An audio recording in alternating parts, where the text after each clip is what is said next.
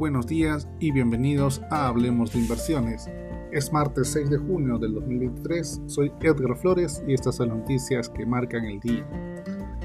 Los valores tecnológicos vuelven a estar en el punto de mira de los inversores tras los lanzamientos de Apple. También están en el foco el Banco Central de Australia, que sorprendió subiendo los tipos de interés, y el debate en torno al endurecimiento monetario del Banco Central Europeo ya que las expectativas de inflación de los consumidores han caído significativamente. Japón ha anunciado que pretende triplicar las ventas de chips en el país hasta alcanzar los 108 mil millones de dólares en el 2030 y que esta industria está en el centro de su estrategia de seguridad económica. La idea es invertir para garantizar suficientes semiconductores de última generación para el avance de tecnologías como la inteligencia artificial. El Banco Central Europeo informó en abril de una reducción de las expectativas de inflación de los consumidores de la zona euro del 5% al 4,1% para los próximos 12 meses.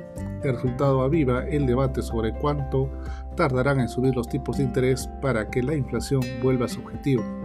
Para Christine Lagarde, presidenta del Banco Central Europeo, las presiones sobre los precios siguen siendo fuertes el sector industrial alemán registró una caída de los pedidos del 0,4% en abril, frustrando las expectativas del mercado, que preveía un aumento del 2,8% en el periodo.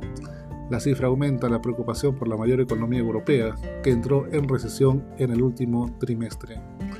Adiós Mouse o la Vision Pro el dispositivo fue presentado el lunes por la compañía en la Conferencia Mundial de Desarrolladores de Apple en, Cupertino, California, Estados Unidos. De acuerdo con Tim Cook, CEO de Apple, este es el primer producto de la empresa en el cual se mira a través y no en, haciendo referencia a que no tiene puntualmente una pantalla en la cual visualizar la interfaz. El dispositivo se venderá a partir del próximo año. Esto marca el comienzo de un viaje, añadió Cook en el evento. Las nuevas gafas de realidad mixta de Apple tendrán un coste de referencia desde 3.499 dólares, un precio considerable si se compara con el nuevo visor de realidad mixta de Meta Platforms, el Quest 3, que tendrá un precio de referencia de 500 dólares y se venderá en los próximos meses.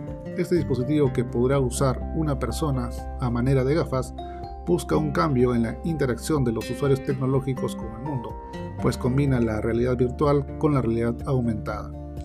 A estas horas de la mañana, los futuros del Standard Poor's 500 se encuentran sin variaciones, mientras que las bolsas europeas suben ligeramente más 0,12%.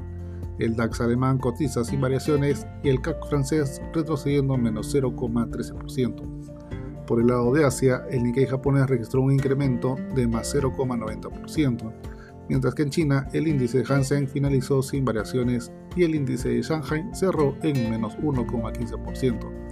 Por el lado de la renta fija, la tasa de interés en dólares a 10 años el día de hoy se encuentra subiendo por sobre los 3,71%.